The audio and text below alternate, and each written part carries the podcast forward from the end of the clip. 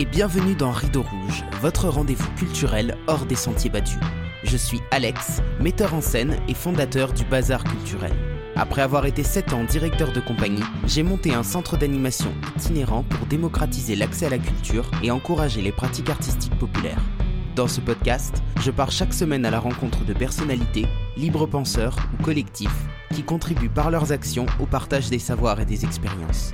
Alors si vous êtes à la recherche d'une parole engagée, montez vite à bord car le départ est imminent. Bonjour à tous et bienvenue dans le 53e épisode de Rideau Rouge. J'espère que vous avez la forme et que vous êtes motivés pour cette nouvelle semaine qui démarre, car l'entretien de ce matin va envoyer du pâté. Mon invité, vous le connaissez sûrement parce que vous avez vu sa dégaine ou entendu une de ses chansons quelque part. Une tête de clown, un pull trop petit qui laisse dépasser un ventre proéminent, et surtout une guitare au bout des doigts. Je parle, bien entendu, de Didier Super. Se définissant lui-même comme un chanteur pré-apocalyptique à l'engagement douteux et au mauvais goût certain, Didier Super a le don de se moquer de tout et de tout le monde. Mais ça passe. Dans ses chansons, il livre la vision qu'il a du monde au travers de ses lunettes sales, avec beaucoup d'humour, beaucoup d'ironie, mais surtout sans aucune langue de bois. Bref, là où il passe, Didier Super ne laisse personne indifférent. Salut Didier, comment ça va? Hein? Ouais, ça va. Attends, je clique sur un truc, c'est bon, on, peut, on peut se parler. Bonjour. Salut. C'est cool de te recevoir ici, ça fait plaisir. Ouais, je me rends pas compte. Je suis pas à ta place. eh ben écoute, tu vas vite te rendre compte. Alors, je vais te prendre une petite question au hasard. Oh bah tiens, c'est parfait pour toi ça. Je raconte la plus grosse gaffe que j'ai faite. La... Ah, il faut que je raconte la plus grosse gaffe que j'ai faite? C'est ça. Euh... J'en ai fait, mais tellement, mais tellement mais tellement, qu'est-ce que j'ai pu faire euh, Bah la plus grosse, euh, dernièrement, c'est d'avoir foncé dans le public avec une tronçonneuse euh, allumée. Bon, elle est débrayée, mais ça, les gens ne le savent pas. C'est ça la, magie du théâtre. Et j'ai foncé droit sur visiblement une nana qui était allée voir Eagles of Death Metal au Bataclan en 2015. Et du coup, j'ai pas réussi à la garder jusqu'au bout. Ah ouais, merde, c'est con ça. Je l'ai vu en plus ton spectacle avec la tronçonneuse, mais euh, c'était il y, a un petit moment. Ouais, on sait à quoi s'attendre en général. Ouais, mais euh, ces gens-là devraient euh, avoir un, un badge. Allez-y cool, j'étais au Bataclan et comme ça, tac, au lieu de foncer droit sur elle, je serais allé sur les gosses à côté. Ça aurait été limite moins pire. C'est voilà, je peux pas être ah fier de tout ce qu'on fait non plus. Ouais. Putain. Bon, du coup, t'as arrêté le spectacle. Il s'est, passé quoi? Elle est sortie Oh, elle est partie chialer. Hein.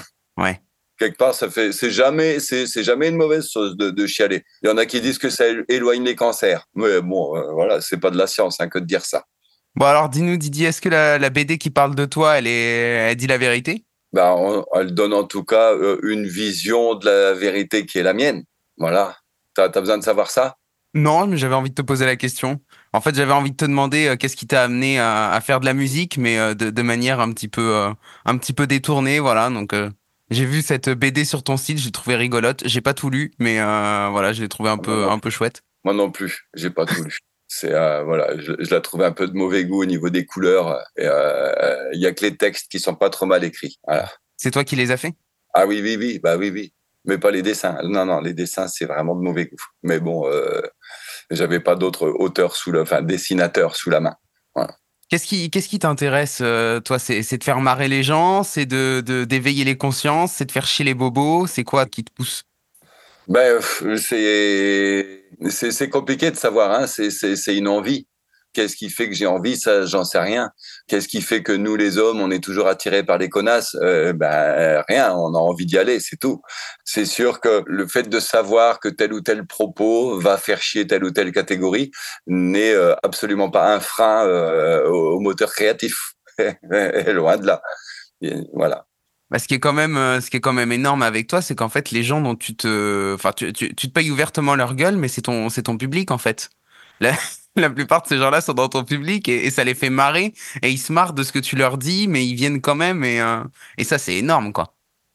Ben, c'est toute la différence entre euh, se moquer et se moquer avec amour.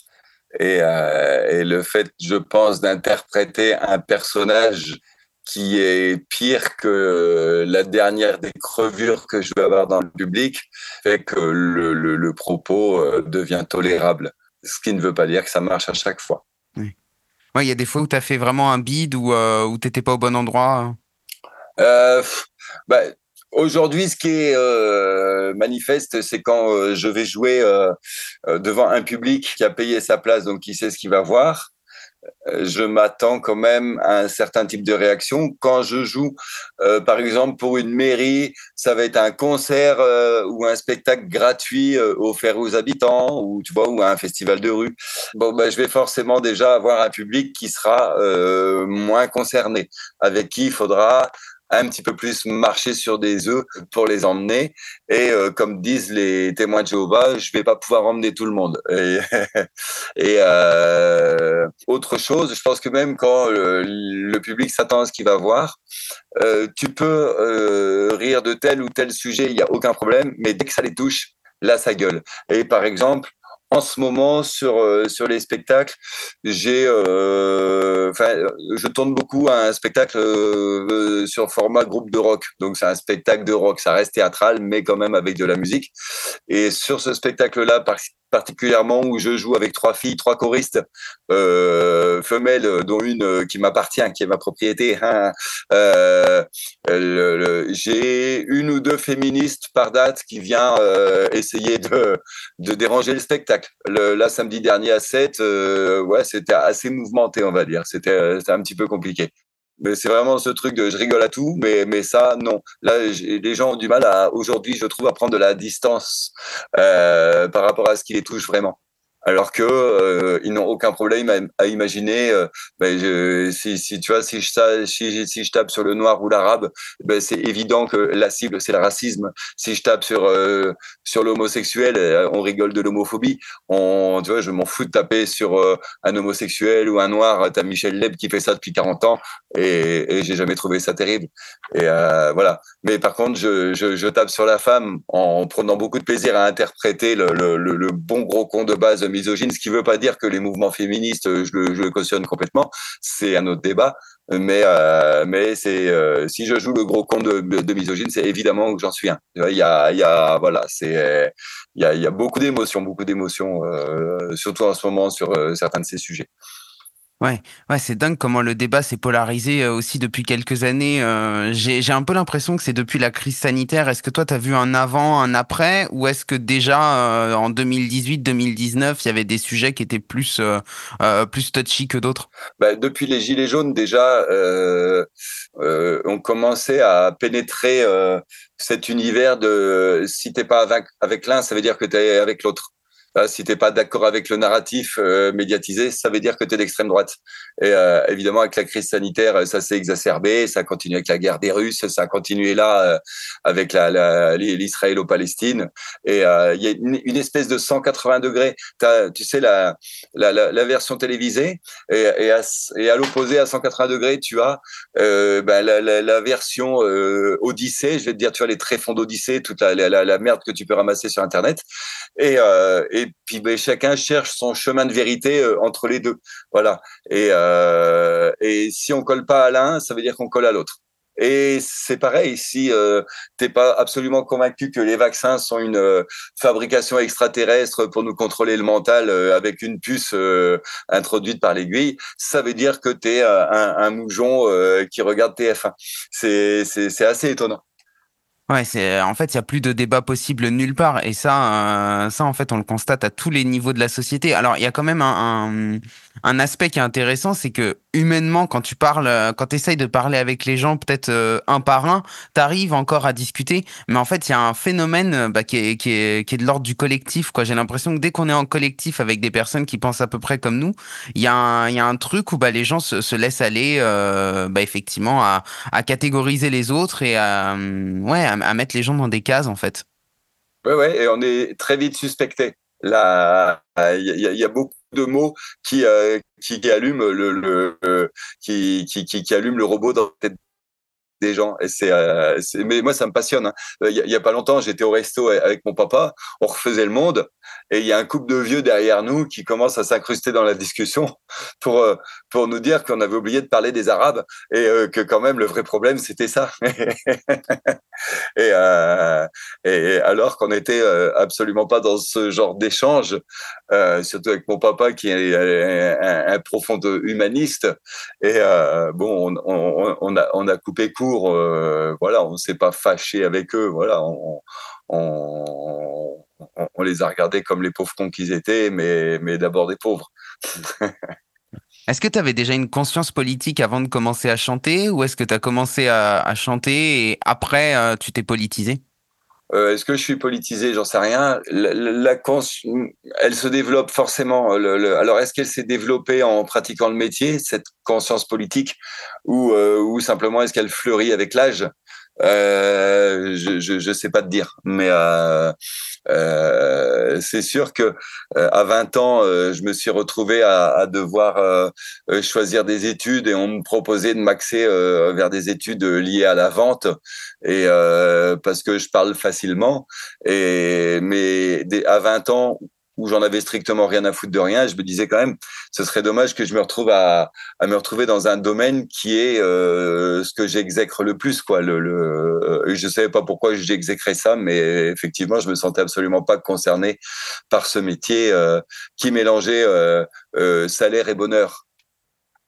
Tout à l'heure, je te posais la question par rapport à ta bande dessinée, parce que dans, dans, dans le démarrage de cette BD, euh, tu, enfin, ça nous raconte, la BD nous raconte comment tu as été d'abord dans un groupe, et puis après tu t'es mis euh, euh tout seul, parce qu'en fait, dans le groupe, euh, bah, il n'y avait pas forcément le temps euh, de jouer.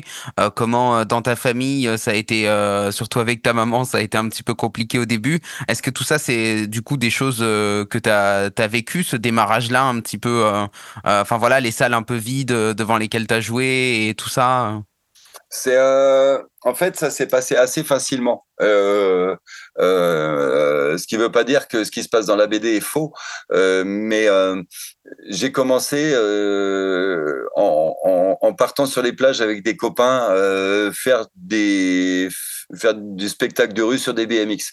Voilà, on a commencé en mélangeant le théâtre et le BMX. Et euh, parallèlement à ça, j'avais toujours une guitare avec moi. J'avais un groupe euh, où je m'étais mis à devenir euh, guitariste chanteur du groupe. Et ce groupe, on l'a gardé quand même 14 ans, hein, donc ça va. Et voilà, les choses se sont faites de manière à ce que très vite, on faisait, on faisait la manche sur les plages avec nos vélos. Les gens s'arrêtaient, se marraient, et puis bah, déliraient un petit peu sur ce qui était proposé en acrobatie sur le vélo. Et euh, de quatre, on est passé à deux. On a monté un spectacle à deux avec celui qui fait Fabrice aujourd'hui avec moi sur scène. Euh, à deux, le, le, spectacle a marché encore mieux que le précédent. Et, euh, et de deux, bah, j'ai eu envie de d'écrire des chansons dans la peau de ce personnage, donc tout seul. Et euh, et comment te dire, je vivais déjà très bien euh, du spectacle vivant en faisant des acrobaties à vélo. Et, euh, et par contre, Didier Super, ça a été euh, l'année 2003. Euh, j'ai fait que des crash tests euh, parce que le voilà, moi c'était destiné à être un spectacle de rue. Didier Super, c'était voilà une poignée de chansons un peu tarées, un peu jusqu'au boutiste. Et voilà. Et et par exemple, je faisais des, des, des dépannages pendant le, le, festival de Chalon. On a des copines qui euh, trouvaient plus leur bande son. Le public était prêt sur le gradin, dans la cour. Bon bah ok, t'inquiète, euh, je vais les occuper pendant que vous cherchez votre disque. Et j'ai vidé la moitié du gradin. Euh, J'avais joué au KS à Rissorangis. Euh, dans ces années-là, pareil, j'ai vidé, la moitié du KS. Euh, il y a, oui, oui, oui, il y a eu des, des moments, mais, euh, mais, mais super compliqués, quoi. Et euh, mais j'apprenais aussi mon métier. J'apprenais aussi euh, peut-être de pas arriver trop en force pour pouvoir emmener les gens. Et il euh, y, a des gens pour qui tu peux rien faire. Il y a des gens, il suffit d'avoir la bonne clé pour euh, pouvoir les embarquer. Tu vois, c'est pas aussi binaire quoi. Ouais, mais c'est un équilibre de, dingue à trouver justement ce, côté où en même temps tu essaies d'embarquer les gens et en même temps tu, tu, joues avec eux, tu rigoles avec eux. Enfin, ça doit être euh, pour toi, ça a dû te demander un travail aussi euh, assez fou. Je pense pas qu'on se rende compte quand on n'est pas dans le spectacle de, bah, du nombre d'heures que tu as dû passer aussi à, essayer de trouver justement bah, l'équilibre quoi. Ça se fait instinctivement. Euh, c'est pas quelque chose qui se qui se met sur le papier. J'écris beaucoup. Euh, tout ce que je joue quasiment est écrit. Il y a, il y a très peu d'impro dans, dans, dans les spectacles que je peux faire, même si euh, euh, même si je fais tout pour que ça ait l'air pas répété. Tout tout ce bordel là est assez millimétré. Euh, le, ce, ce, rapport au public, il, il, se fait assez simplement. C'est commence gentil, ça sert à rien de bourriner quoi. Et mais par contre ça ça demande un travail. C'est c'est vraiment lutter contre des réflexes d'autodéfense. C'est-à-dire que tu peux avoir un public euh, énervé, euh, joyeux, qui donne envie d'aller leur mettre un gros coup de boule d'entrée de jeu. Et non, non, non, faut, faut commencer gentil, très, très gentil. Et euh, voilà, c'est comment amadouer le public. C'est la base du théâtre de rue. Hein, c'est comme ça qu'on fait un cercle. C'est en se faisant aimer le plus vite possible c'est plus forcément ce qu'on apprend aujourd'hui d'ailleurs dans les dans les écoles d'art d'artistes de spectacle vivant mais c'est un autre débat Ouais, bah de toute façon dans les écoles euh, d'art, j'ai l'impression qu'on nous apprend très peu le théâtre de rue quoi. Le peu euh, le peu qu'on nous apprend du théâtre de rue, en fait, c'est du théâtre dans la rue, mais c'est pas du théâtre de rue. Quand tu vois des créas qui sont faites par des des, des gens qui sortent d'école et qui se font dans la rue, en fait, ils vont te reproduire une scène, euh, ils vont te avec un espace pour les acteurs, un espace pour le public, mais il y a très peu d'interaction entre les deux. Enfin, tu tu vois d'emblée que c'est pas fait pour ça en fait. Ben si on observe la gueule du public, le le, le public surtout en art de rue aujourd'hui c'est le socialiste de 60 ans, euh, euh, euh, grisonnant, qui vient avec son petit fauteuil parce qu'à son âge, il, il, peut plus se lever comme avant en, ayant été assis une heure par terre. Et effectivement, ce public-là vient en espérant se faire bousculer, mais dès qu'il se fait bousculer, il gueule. Et je, regarde d'un assez mauvais œil, tu sais, cette école de rue qui est à Marseille, qui s'appelle la Féard, où j'ai l'impression que après c'est vraiment un préjugé, mais basé quand même sur sur quelques rapports. Euh, j'ai l'impression qu'on fait croire à, ces gamins qu'ils sont euh, un peu le renouveau du théâtre de rue, qui sont un peu l'élite, qui sont un peu le, voilà, que c'est eux qui vont renouveler la matière. Sauf que pour renouveler une matière, il ben, faut déjà maîtriser la base. Et, euh, je, trouve que le cours numéro un que tu apprendras jamais dans cette école de Marseille, c'est faire un cercle. Et, euh, et, ce qui nous donne aujourd'hui des, des, programmateurs, des directeurs de festivals institutionnels qui euh, nient complètement les buskers, les manchards euh, qui étaient là dans les années 70-80, et qui ont euh, mis en place euh, le fauteuil sur lequel ils sont confortablement assis aujourd'hui. C'est assez paradoxal, mais tellement humain. Mais justement, des festivals euh, comme euh, Aurillac, euh, là où je t'ai connu, j'ai l'impression que ça s'est institutionnalisé au fil des années, mais un truc de dingue. Ne serait-ce que quand ils ont commencé à mettre des barrières à l'entrée de la ville, tu sentais que tout de suite on avait changé de politique, quoi. Disons que ça c'est autre chose. Les barrières, c'est c'est plus des volontés préfectorales. Euh, Aurillac, ça reste quand même euh, le festival qui accepte tout le monde. Ce qui veut dire que tu vas avoir euh, ces spectacles chiants mais à la mode qu'on va, qui vont se faire programmer par les, les scènes nationales d'art de rue, les, les CNAREP. Euh, on dit art de rue mais espace public parce qu'on n'a plus le droit de dire art de rue, c'est sale.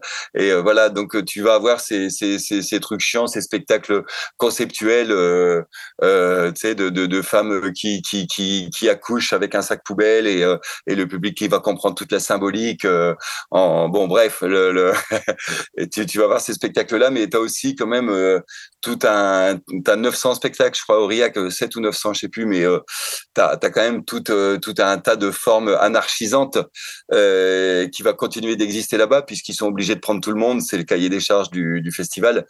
Euh, donc, ces spectacles existent, mais ne sont plus euh, programmés que dans des fêtes de village. Aujourd'hui, le vrai festival d'art de rue, c'est la fête de village qui va mettre euh, un, spectacle à 20 heures après la tombola et la foire au vin quoi, tu vois. Et après, les barrières euh, euh, dans Aurillac, moi, je vois ça comme plutôt une volonté préfectorale et, ministérielle sans doute de, limiter, de maîtriser, de dompter ce, festival d'activistes branleurs de gauche. Voilà. Mais c'est tout. C'est surtout arrivé euh, après le strike de, Nice en 2016 et, euh, voilà, et mine de rien, tu vas à Chalon, c'est déjà beaucoup plus clean. Tu vas à Avignon, il y a quasi pas de problème. Mais Aurillac, non, il y a toujours des cubes en béton et des checkpoints potentiels, enfin parfaitement inutiles. Hein. Même les vigiles sont désolés euh, de, de regarder ce qu'il y a dans ton sac euh, pour euh, parer à une éventuelle attaque terroriste. Est-ce que le monde de la musique correspond à l'image que tu t'en étais faite avant de, pratiquer ou est-ce que tu as eu des, surprises euh? Bah, disons qu'elle n'était pas bien reluisante euh, euh, avant de l'aborder, donc non, j'ai pas été déçu. Et que te dire par, le biais du monde de la musique, j'ai découvert le le, les, les, cette économie du spectacle privé où euh, le l'artiste existe parce que euh, et uniquement parce que euh, il représente un certain poids en billetterie. C'est-à-dire qu'en musique, il peut y avoir vraiment des programmateurs de spectacles, de concerts qui vont pas voir et qui ne verront peut-être même pas le jour même euh, ta proposition euh, scénique.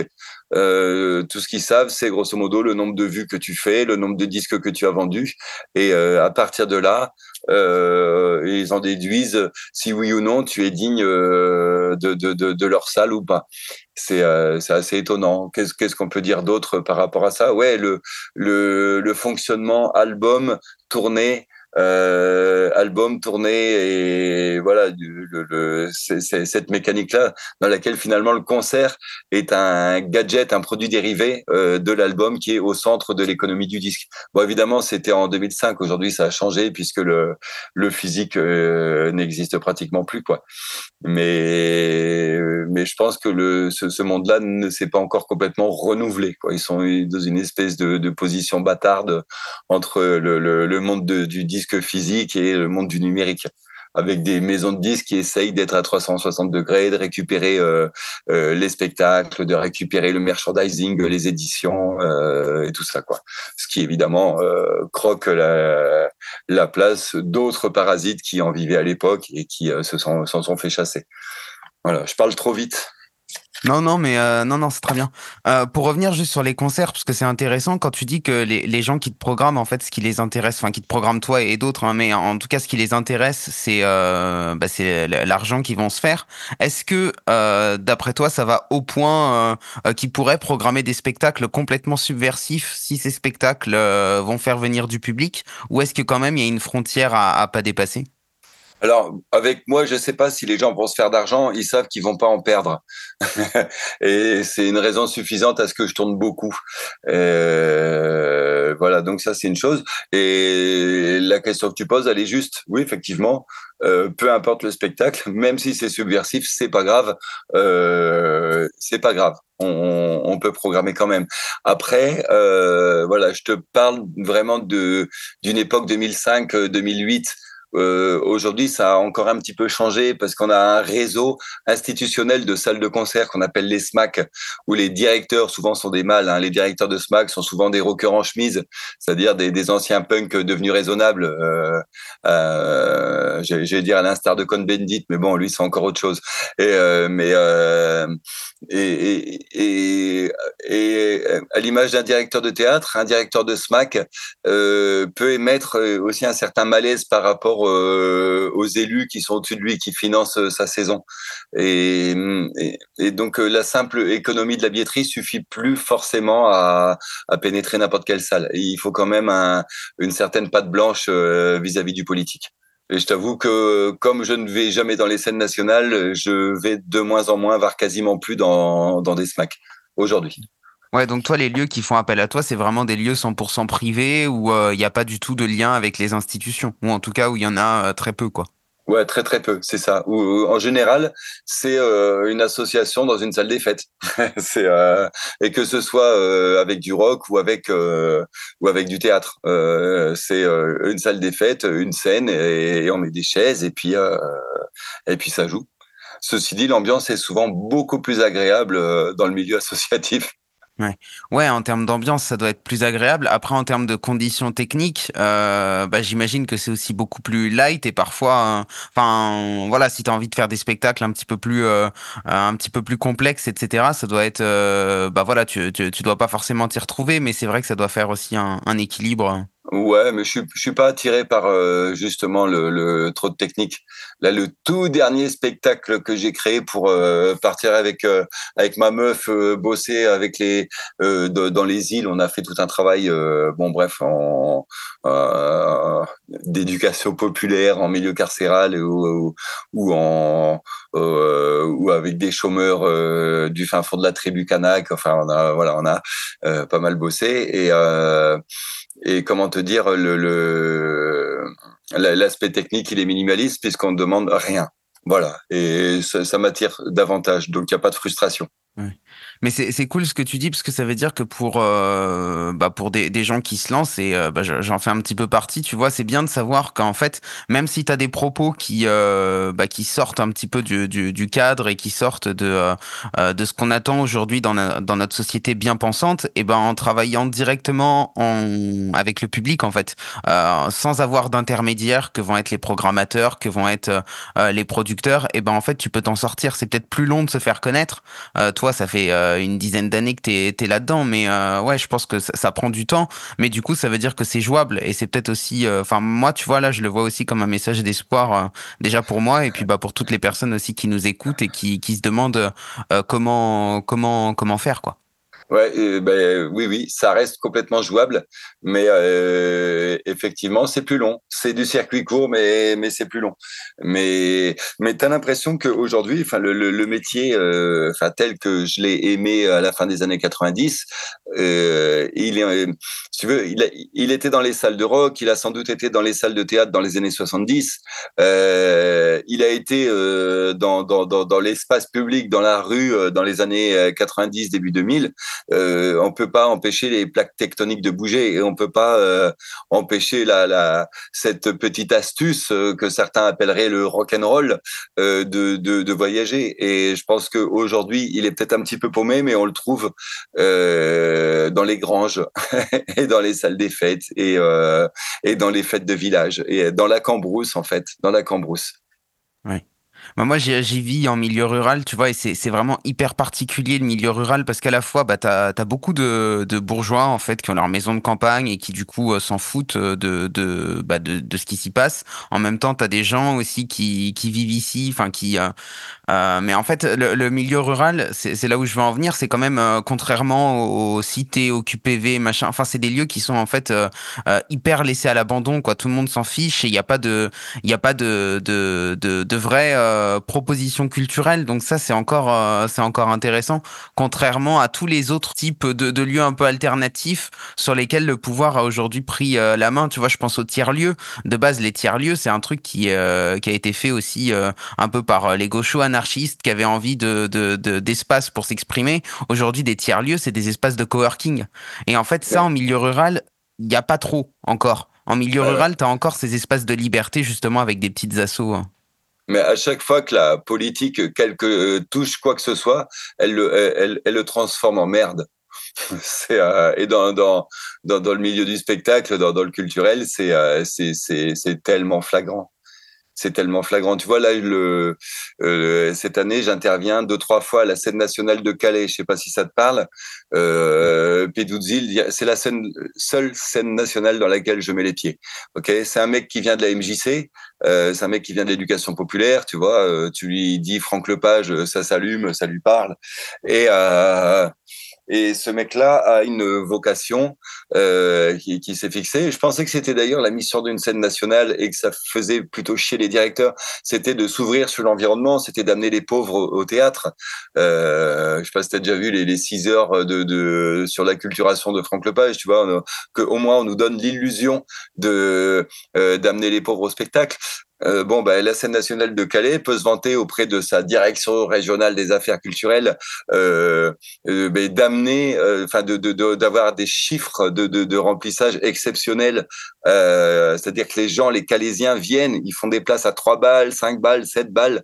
Les, les, les gens viennent, la programmation intéresse le, le, le, bas peuple et, et le et, et, la DRAC, grosso modo, leur fait bien comprendre que c'est pas leur mission on s'en fout qu'il y ait des pauvres au théâtre. Vous, vous êtes là pour, euh, pour cultiver les riches, pour tirer vers le haut les riches. et en leur mettant ces propositions, tu sais, que la femme qui accouche avec un, sac poubelle qui, sort de sa chatte et en, poussant des, cris de musique expérimentale et le public qui applaudit debout à la fin, de peur de, que ça se voit qu'ils ont rien compris et, de peur de passer pour des idiots par conséquent. voilà, les milieux de la culture politiquement correcte. Ouais, mais d'un autre côté, tu vois, j'imagine que si ça, ça perdure, euh, c'est qu'en même temps, euh, il y, a, y, a, un rapport de force aussi qui est, qui est en, faveur du théâtre, quoi. C'est-à-dire qu'ils ont peut-être plus d'intérêt aujourd'hui. Enfin, de, de ce que j'en ai compris, tu vois, mais en tout cas, des, des rapports de domination, c'est que c'est toujours une histoire d'intérêt. Et si le pouvoir a plus d'intérêt à ce que le théâtre de Calais perdure et à y chercher des pauvres, euh, y compris si, si ça les fait un peu chier pour, pour tout un tas de raisons, et ben en fait, ils vont, ils vont permettre au théâtre de, de maintenir sa programmation telle qu'elle est, quoi. Ah, mais détrompe-toi, il est en train de se faire dégager. Ah oui Ok. Il est en train de se faire dégager et euh, la, la, la, la, grosse crainte là-bas, c'est de voir arriver un directeur de scène nationale avec des chaussures cirées et, euh, et une haute idée de, de, ce que, de ce que doit être l'acteur, l'artiste et son public. Bah ouais, non, non, non, c'est, c'est, c'est pas pour l'instant si optimiste et si simple. Quand tu as commencé à, chanter, j'ai l'impression que tu étais déjà pas très optimiste sur, euh, sur le monde. Tu, tu, disais on va tous crever. Aujourd'hui, c'est quoi ton regard? Bah, C'est un peu, je vous l'avais bien dit. Mais euh, ceci dit, euh, comment te dire Oui, bah, là, là-dessus, le, le, regard sur le monde, il est, euh, il, est vaste. Il y, a, il y a quand même beaucoup de choses à dire. Je suis tombé euh, récemment sur un, un, débat, mais complètement lunaire, euh, entre euh, Michel Onfray, on aime ou on n'aime pas, mais je m'en fous de Michel Onfray, mais qui débat chez Tadi. Pareil, on aime, on n'aime pas, je m'en fous de Tadi, avec un mec qui s'appelle Laurent Alexandre. Je sais pas si ce gars-là te parle. Ouais, ouais, ouais, je vois ce, et, et, ce gars-là, un médecin neurochirurgien qui a créé euh, Doctissimo. Euh, j'ai vu dans Thinkerview euh, plusieurs fois. Et ce gars-là, en, préambule, c'est quelqu'un qui n'hésite pas à, s'appuyer sur une étude canadienne pour te dire que les milieux populaires sont moins intelligents que, les riches. Et, c'est basé sur une étude, donc tu fermes ta gueule. Et, et ce gars-là débat avec Onfray pour dire l'homme 1.0 est mort. Et euh, j'essaie de limiter. L'homme 1.0 est mort. Et Onfray ne dit pas le contraire. Il dit, juste, ouais, ouais, mais toi, tu t'en réjouis, moi, je m'en désole. Et, euh, et c'est-à-dire que là, on part dans un truc qui est complètement délirant de, de, transhumanisme, d'être humain augmenté, parce que l'être humain, hein, euh, l'homme 1.0, c'est nous. Et, euh, ces gens-là voient arriver euh, ChatGPT comme un, une révolution de l'humanité sur la euh, grâce à, cause de laquelle une partie d'entre nous vont rester sur le carreau puisque complètement dépassés par la machine. C'est pas un fait nouveau. Hein. Au XVIIIe siècle, les premières machines dans les filatures euh, mettaient sur le carreau des ouvriers de la même manière. Mais euh, mais voilà, il y a quand même euh, ce, ce, ce, déballage de, de, transhumanisme et de, de, vision de l'intelligence euh, aussi brillante que crétine qui se dessine. Euh, voilà, moi je trouve ça passionnant. Euh, passionnant, euh, extrêmement flippant. Euh, le, le t'as quand même une poignée de connards aujourd'hui qui effectivement investissent dans le transhumanisme et, qui n'ont aucun scrupule à laisser le, bah, les, trois quarts des gens sur le carreau. Ces mêmes gens s'approprient le boire, le manger. ils ont déjà notre travail depuis super longtemps. C'est si on veut des raisons de ne pas être optimiste, on peut en trouver un petit peu. Voilà. Là, ils monopolisent également la pensée puisqu'ils ont racheté les médias. Ouais, c'est intéressant. Mais tu vois, ce qui est, vraiment navrant dans, dans tout ça et dans, dans ce que tu dis là, c'est que le, fameux homme 1.0, euh, c'est nous tous, y compris euh, la plupart des gens qui euh, voient dans l'intelligence artificielle un moyen de gagner du temps, de se sauver de je sais pas quoi. en fait, enfin, tous ces gens-là, on, on, est on est rien, on, est rien pour les, les, super dominants qui qui eux veulent leur, les profits rien que pour eux, tu vois. Enfin, en fait, on, fait tous partie de, de, la même masse. Ouais, mais, mais tu t'en plains parce que tu fais pas partie de leur classe. On, on, ferait pareil que. Mais euh, ouais, disons que pour eux, faut arrêter de croire qu'on nous vaut du mal. Faut arrêter de croire qu'on nous veuille absolument du bien. Nous sommes une statistique. Je le vois comme ça, c'est ma façon de voir. Et, voilà, donc on n'est pas inexistant, nous sommes une statistique. Ça, ça me semble plausible. Et nous sommes un élevage de main-d'œuvre. Et aujourd'hui, peut-être la raréfaction des, ressources fait que cet élevage de main-d'œuvre est finalement un petit peu euh, trop conséquent par rapport aux, besoins de l'industrie. voilà, je me dis pourquoi pas. Tu es un peu au courant de, enfin, en tout cas, est-ce que tu, tu, tu t'es renseigné un petit peu sur les théories malthusiennes, euh, sur tout ce qui est réduction de population? Est-ce que c'est des choses qui te, qui te parlent ou est-ce que, euh, au contraire, tu, tu trouves ça euh, bête? Ben, en fait, je suis. Euh, comment te dire Je vais certainement pas m'engouffrer là-dedans, en faire des axiomes euh, euh, mathématiques, à dire, tu vois, oui, les, les Guidestone de, de Géorgie, les. Je, je, sais que ces théories-là existent. Après, en, en, en, faire des drapeaux de vérité, certainement pas. mais en tout cas, le je trouve que le pourquoi est-ce qu'il ferait ça euh, se dessine de plus en plus malheureusement. sur la, page d'accueil de ton site, il y a écrit qu'il y a une question. Est-ce qu'on peut être à la fois un artiste et une vedette du show business? Pourquoi est-ce que tu as, mis cette euh, question? Qu'est-ce que Qu'est-ce que ça raconte? ben, Qu'un artiste et une vedette, c'est pas du tout la même chose un, un, artiste euh, comme je le conçois personnellement. Euh, c'est juste le canal entre le cosmos et, euh, et, et, la plèbe, et les cons, le, le, enfin, le public, tu sais, tous ceux qui sont pas artistes et qui nous font ah ouais, ah, ah j'adore. Ah, ah, ah, et la vedette, c'est le même canal vis-à-vis du public, sauf que son, son, son moteur création, c'est l'industrie. Et à partir de là, euh, ça fait pas forcément une créativité de la même qualité. Après, tu peux avoir des, des, gens complètement sincères euh, dont la créativité naturelle est en parfaite euh, adéquation avec les besoins de l'industrie. Il faut voilà. Mais, justement, avec un, un, système qui produit des individus normés, euh, quasiment robotisés, est-ce que demain il n'y aura pas, enfin il y, aura plus que des vedettes en fait, des, qui, produiront en croyant, en, en, étant de bonne foi, mais en, en produisant ce que le système attend d'eux qu'ils produisent? C'est peut-être euh, c'est peut-être quelque chose auquel il faut s'attendre. C'est peut-être même euh, inclus dans un projet plus global. Euh, et c'est peut-être effectivement des hologrammes d'intelligence artificielle qui créeront et qui donneront les concerts. En tout cas, il y a quelque chose de que j'ai lu il y a pas longtemps, c'est que les le, le, le, milieu de la musique, vraiment les concerts, euh, s'axe de plus en plus vers des scènes de plus en plus grandes pour des jauges de plus en plus énormes. C'est-à-dire que tout ce qui est euh, euh, euh les jauges moins de 1000, les festivals moins de 5000 euh, ont tendance à, à, disparaître, à galérer euh, au profit de, de, de, concerts à 5, 10, 50, 200 000. voilà, les, les, gens ont tendance à se rassembler de, dans des stades de plus en plus énormes.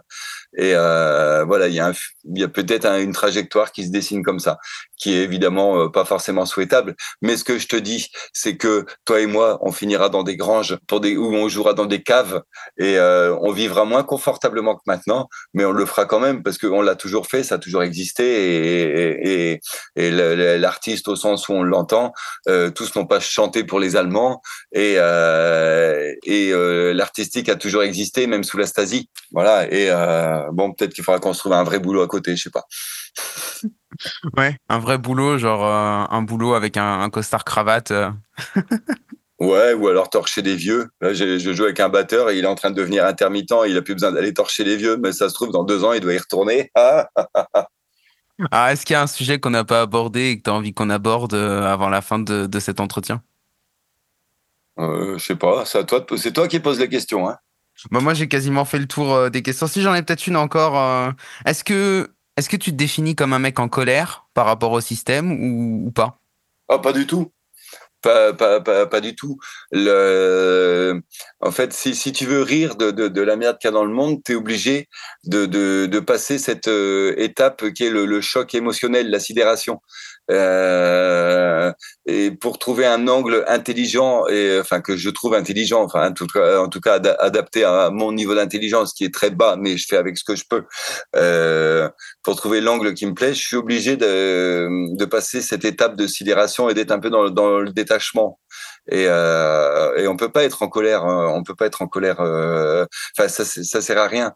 Euh, évidemment que tout est fait pour qu'on soit en colère et euh, ça veut pas dire que euh, tu te résignes. Euh, tu vois, c'est j'ai même beaucoup d'admiration pour euh, la façon de faire euh, de, de, nos élus, de nos élites. je suis pas en colère contre elles, je suis admiratif de, cette façon qu'ils ont de, niquer le peuple euh, morceau après morceau, quoi, de, manière assez minutieuse. Moi, je te disais tout à l'heure, je suis habitué, euh, j'adore faire du, spectacle à l'apparence bordélique, mais avec un fond millimétré. Et, et, et des fois, j'ai l'impression de prendre un cours euh, avec ce gouvernement. J'arrive à ma dernière question. Si tu avais le pouvoir de changer le monde, si tu avais une baguette magique, par où est-ce que tu commencerais? Ben en fait, euh, ouais, j'ai vu qu'il y avait cette question-là, qu'il fallait la préparer, mais euh, j'ai vu ça il y a cinq minutes, enfin avant de commencer. Mais de toute façon, la réponse, elle est très claire. Le, euh, il faut surtout pas euh, changer quoi que ce soit. J'aurais trop peur de faire pire. Et, tu sais, tu veux faire le bien à un endroit, ben tu sais, c'est souvent creuser un trou pour emboucher un autre. Ce que je pense, c'est que quoi qu'il soit en train d'inventer pour pour accéder à, à des intérêts qui sont les leurs euh, je suis quand même assez profondément euh, humaniste et je pense qu'un être humain, ça vaut beaucoup mieux que n'importe n'importe quel projet euh, euh, qui soit en train de se dérouler actuellement. Et, je pense que l'humain, comme une rivière qu'on essaie de, dévier de son lit, euh, finira de toute façon par reprendre sa place. On est en train de nous déshumaniser, ok, mais je pense que ça reprendra sa place. Mais le tout est, de savoir quand et à quel prix. Effectivement, il y a peut-être du malthusianisme dans l'histoire et beaucoup de génisme aussi. Euh, est-ce que c'est vrai? Est-ce que ça verra le jour? Est-ce que euh, tout, tout, ça, on ne sait pas. Et c'est justement parce qu'on on ne sait pas que la vie est belle. C'est euh, c'est que on sait qu'on va se faire niquer, mais c'est pas sûr. Et sur ces belles paroles, je te propose qu'on conclue notre entretien. Merci Didier. Eh ben, quand on peut dépanner, hein. allez, allez, je me remets au boulot. À plus tard. Salut, à bientôt. Nous voilà à la fin de cet entretien. Non mais quel personnage il y aurait comme souvent beaucoup de choses à dire, mais si je devais ne retenir que trois points essentiels pour moi, je dirais tout d'abord qu'il faut toujours avoir en tête que l'objectif est de plaire à son public. Didier Super évoque brièvement la différence entre se moquer et se moquer avec amour. Mais cette distinction me semble assez fondamentale. En fait, tout est une question d'équilibre, et il le dit d'ailleurs lui-même, malgré une apparence bordélique, ces spectacles sont finalement très millimétrés. Didier Super vient du théâtre de rue, et il nous rappelle que dans le théâtre de rue, il faut savoir se faire aimer le plus vite possible pour que les gens aient envie de rester. Et oui, contrairement à une salle de spectacle, la rue est un lieu de passage, d'où la nécessité de commencer gentil, de faire preuve de diplomatie vis-à-vis -vis de son public. Cette expérience de la rue lui permet de doser, de trouver le juste milieu entre la moquerie et la flatterie, et c'est ce qui fait que sa relation au public fonctionne, et qu'il peut se servir de son personnage pour émettre une critique ou faire passer un message. Ensuite, que c'est l'artiste qui pose la convention de départ, le ton du spectacle. Son personnage n'est qu'un personnage, Didier Super est une invention. Ce misogyne homophobe raciste qui prend la parole sur scène n'existe pas dans la vraie vie. Mais l'auteur l'utilise pour se moquer de ses comportements. Comme le dit Didier dans l'entretien, il ne veut pas taper sur l'homosexuel, mais critiquer l'homophobie. D'où la nécessité, dans ce rapport artiste-public, d'instaurer dès le démarrage la convention que ce que l'on va voir, c'est du second degré. À ce sujet, Didier nous dit que ce discours est de plus en plus difficile à tenir à l'heure où le débat se polarise. À l'époque gréco-romaine, on allait justement au théâtre pour purger nos passions et voir sur scène les comportements obscènes qu'on ne pouvait pas avoir dans la vraie vie. C'était ce qu'on appelait la catharsis, mais cette notion semble visiblement très dépassée à l'heure de la cancel culture. Enfin, que pour un artiste, le fait d'être en lien direct avec son public permet d'assurer une certaine liberté et de se passer dans une certaine mesure des intermédiaires que sont les programmateurs et la presse.